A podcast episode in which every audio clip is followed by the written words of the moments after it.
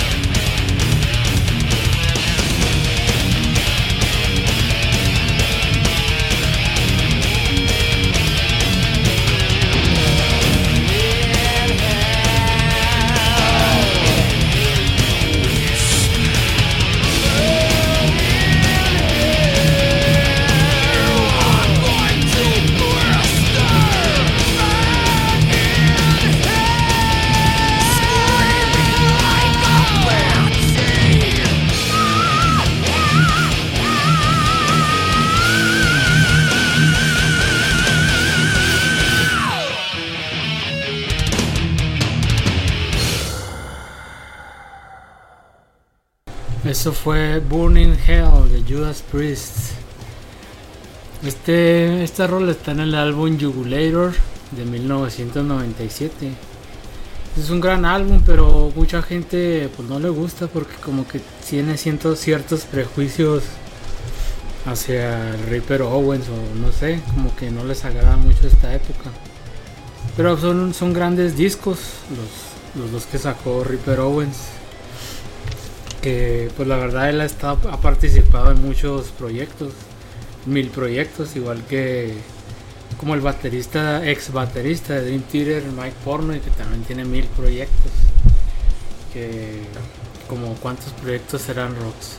Pues sí, son bastantes. Primero colaboró con Winter's Bane, luego con Judas Priest, luego con Ice Earth, luego Beyond Fear, luego con Ingy Malmsteen y finalmente se ha dedicado a ser solista. Pero también como que no, no sienta cabeza.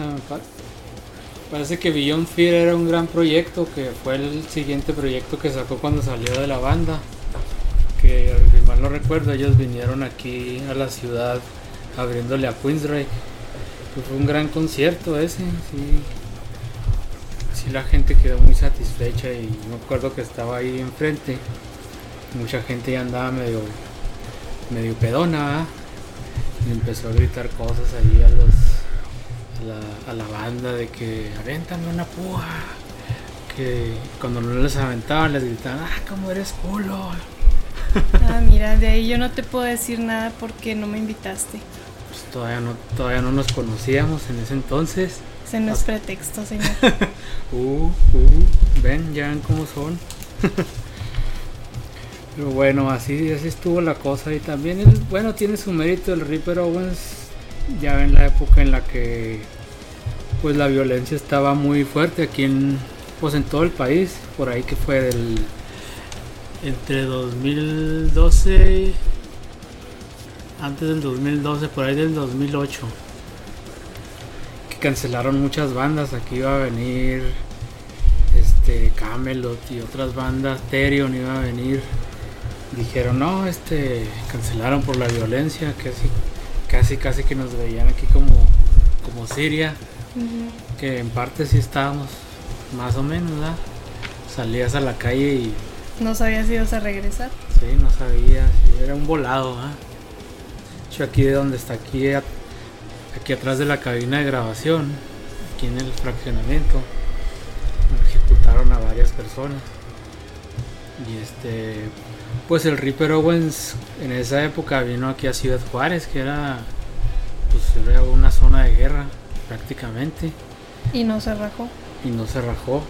Y tocó y, y fue un gran show y casi como como cuando Bruce Dickinson tocó en Sarajevo prácticamente que fue un fue un- una experiencia muy fuerte para él bueno vamos a pasar a otra rola. Este es algo algo más moderno. Es- la banda se llama Concrete Age. La rola se llama God of War. Regresamos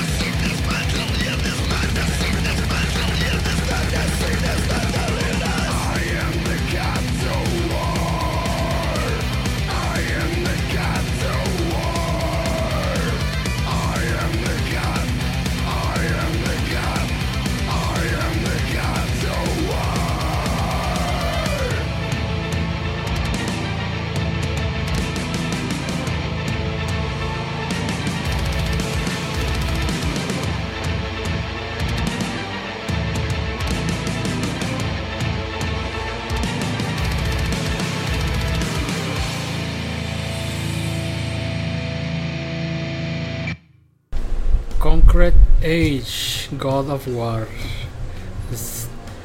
Del álbum The Roots of the Concrete Age del año 2018. Esta banda es una banda independiente. Que hay muchas buenas bandas independientes que, que suben su material a Spotify y a otras plataformas digitales en las cuales ahí pues se van a conocer. Porque pues la situación para esas bandas pequeñas pues es difícil. Que batallan para, para conseguir un contrato discográfico y se autopublican en Spotify, aunque a veces las ganancias ahí no son, no son las que esperan.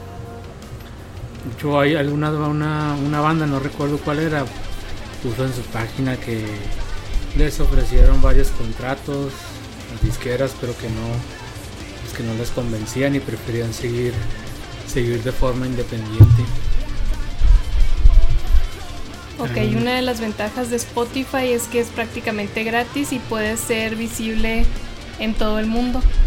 A partir de la música que tú escuches se te va ofreciendo música similar y así puedes llegar a conocer bandas independientes. Sí, así que Spotify patrocinan. Ah, cabrón. Ese es otro, ah, ese es otro. Esa es otra cuestión.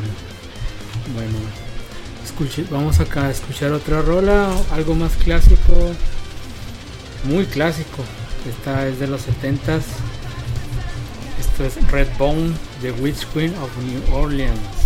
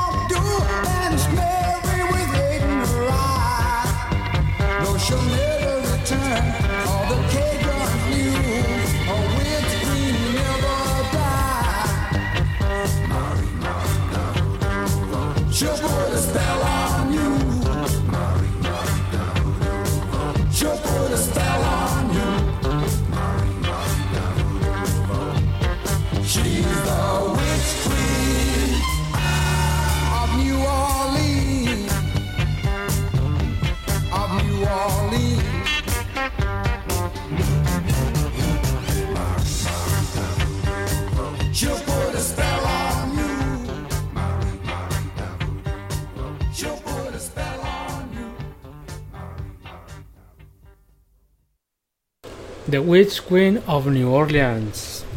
Esta banda Redbone, tal vez no lo ubiquen, pero es la misma banda que, que toma el- toca el tema de Come and Get Your Love, que, que Guardianes de la Galaxia cuando Star-Lord llega al planeta al principio de la película y se pone ahí a bailar y a hacer sus paramayas. Esta rola habla sobre brujería, vudú, todas esas cosas siniestras que a veces no creemos en ellas, pero que ahí están. Que, que no son, que no es algo explicable. Les voy a platicar una anécdota de una vez hicimos un viaje de la escuela a Zacatecas y pues ya estando ahí en el cuarto, pues esperando que se hiciera más tarde para ir a consumir alcohol en la, noche. Entonces, pues estaba un capítulo de Mujer Casos de la Vida Real, que no sé si lo ubiquen.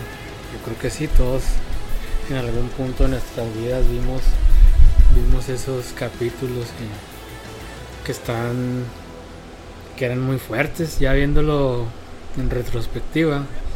Había muchos capítulos de que encontraban a a un niño en una bolsa destazado y así cosas que gol- golpeaban a las mujeres así brutalmente, las mataban y salían ahí dando testimonio. Bueno, pero el caso es que en este capítulo dicen que es una pareja que llega, que caen como que en desgracia y se van a vivir con la abuela del vato, del esposo. Pero la abuela es bruja. Como que empieza a tratar muy bien al, nieto y luego a la, a la esposa la trata acá muy mal. Y, y se ve una escena donde ella hace brujería, mata unas gallinas y hace ahí varias cosas raras. Total que como que el nieto empieza a obsesionarse con la abuela, algo muy, algo muy bizarro. Tal que al final del capítulo se ve que el, que el nieto está con la, con la abuela así en la cama, llega la esposa y los ve. Es, algo muy fuerte que se vio en esa serie y en ese momento todas las personas que estábamos ahí en el cuarto platicando dijimos, a la chingada si existe la brujería. Como la ves Rox? No, pues qué horror. Es para que ubiquen de qué se trataba el meme que comparten de acompáñame a ver esta triste historia. Gran meme, por cierto, que muy tristes historias. Ese capítulo sale al final. Los más fuertes salían dando testimonio ahí con Silvia Pinal, salían hablando ahí. No, que esto, que cómo te fue con eso. No, que bien, que ahí la llevamos. Pues puras, puras cosas muy tristes. Bueno, más para que se enteren que, que la brujería sí existe. Ustedes saben si creen o no. Bueno, vamos a escuchar otra rola. Esto es algo pues, de una, una banda que muy querida por todos. Esto es algo de Carcas. No Love Lost. Volvemos.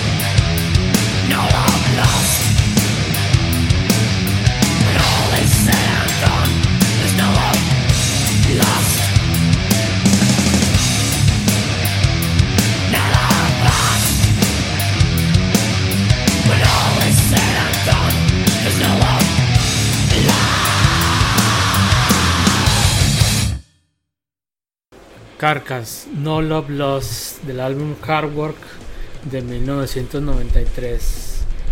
¿Qué nos puedes decir sobre Carcass Rocks? La temática de Carcass es muchas veces sobre enfermedades y esto es debido a que Ken Owens, el ex baterista, era médico veterinario.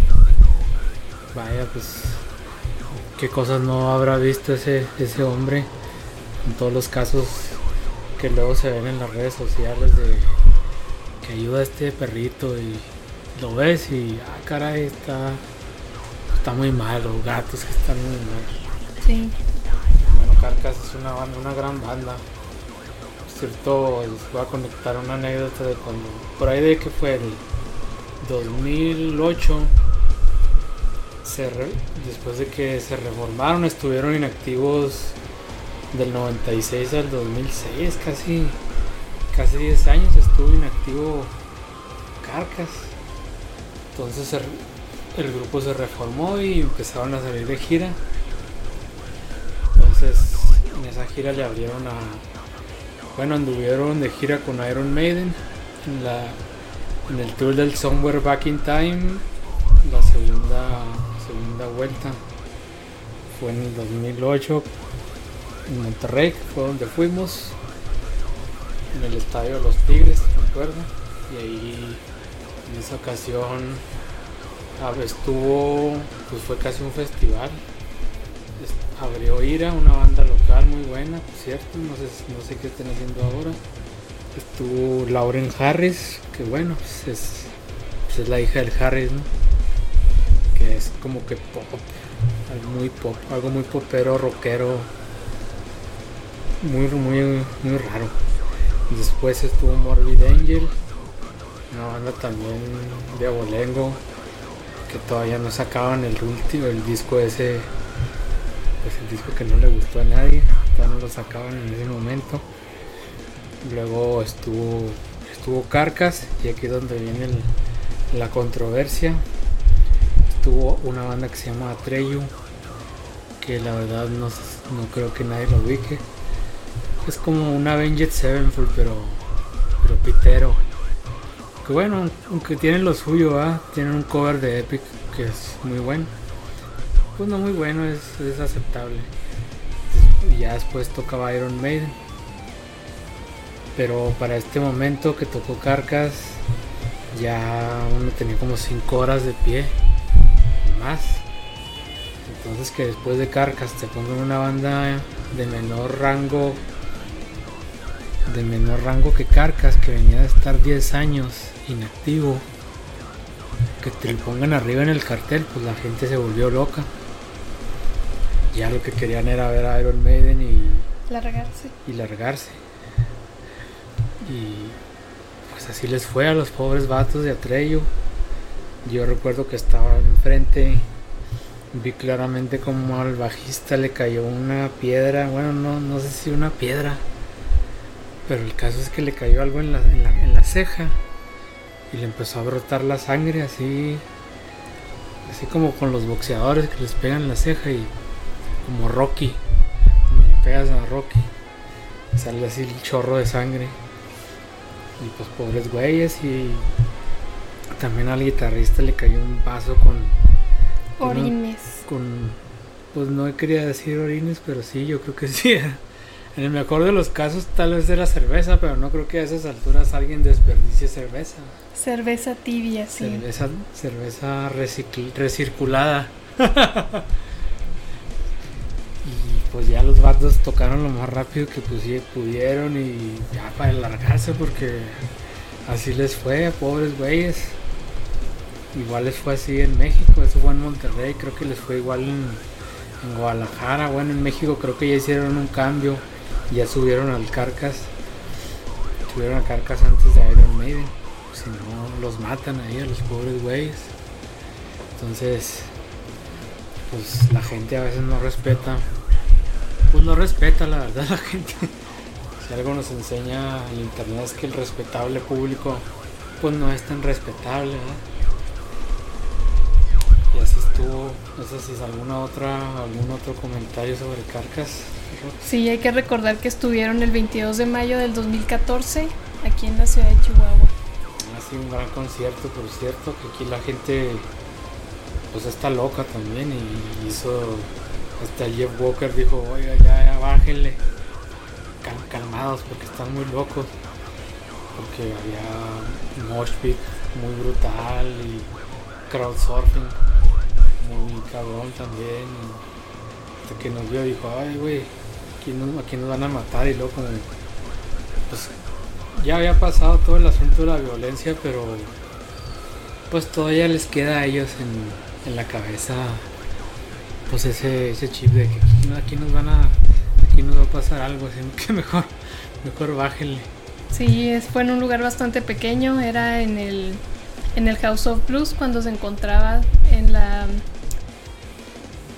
en la calle. Pues en la pues en en Agustín del- Melgar, por las vías pero, del tren. es- Pues se dan de cuenta que está el venue y lo pasan unas vías del tren así.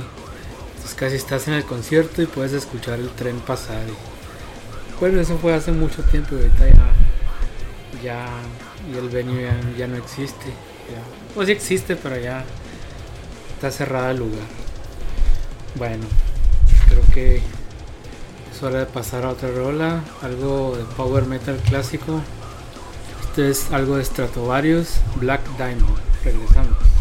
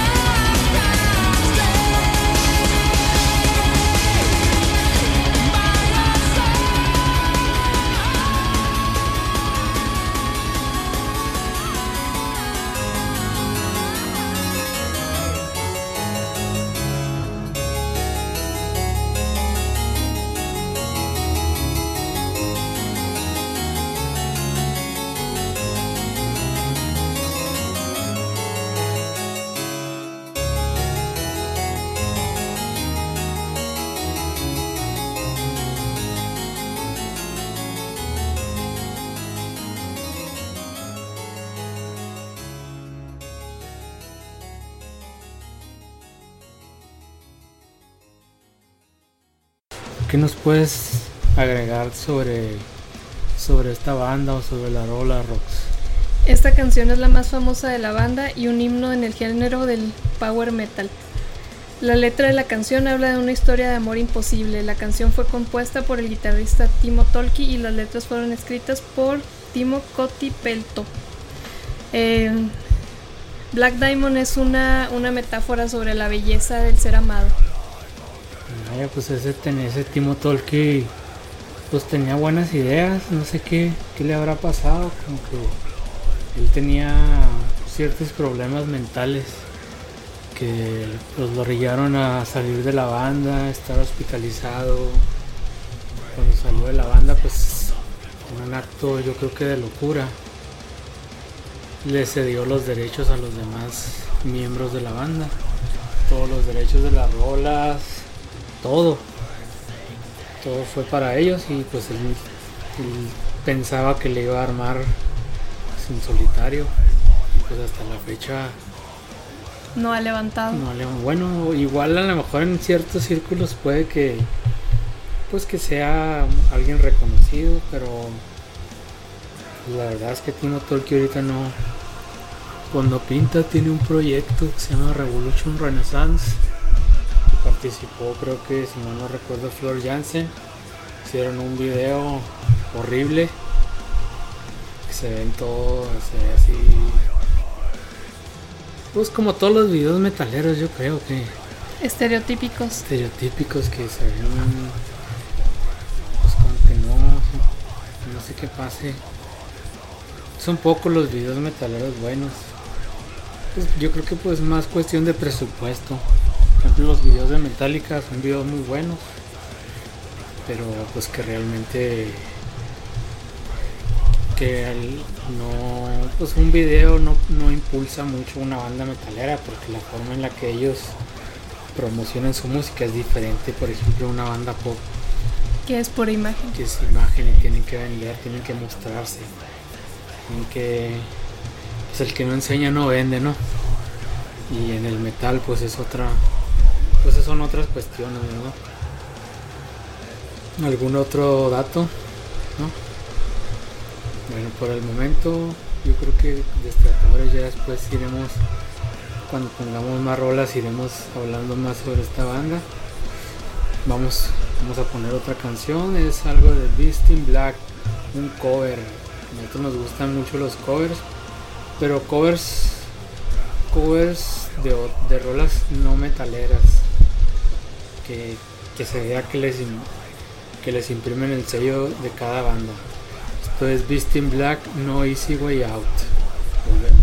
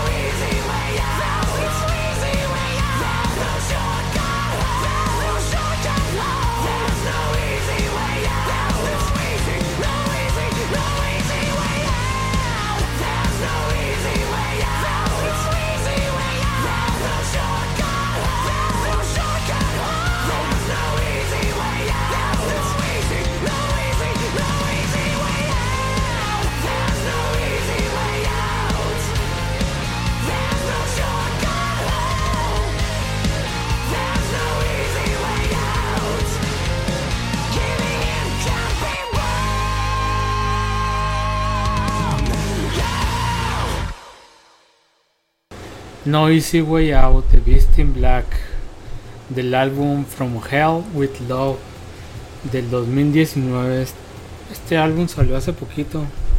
Esta banda compone muchos temas sobre Berserk, no sé que es un, manga muy famoso, muy brutal, tipo fantasía medieval.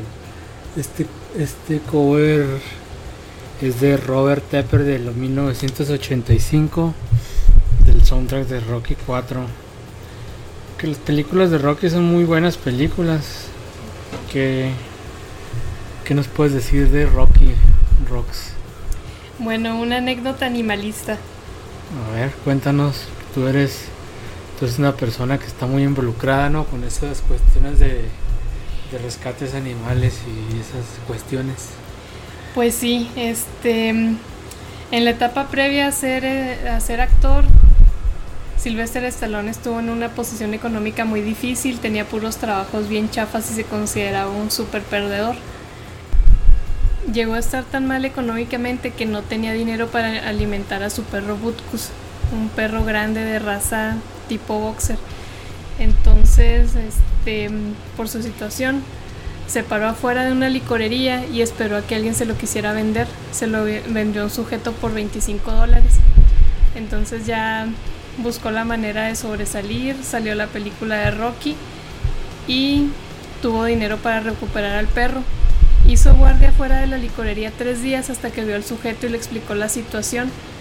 Este sujeto le dijo que no, que no le iba a regresar al perro, hasta que le puso en la mano un fajo de billetes de 15 mil dólares.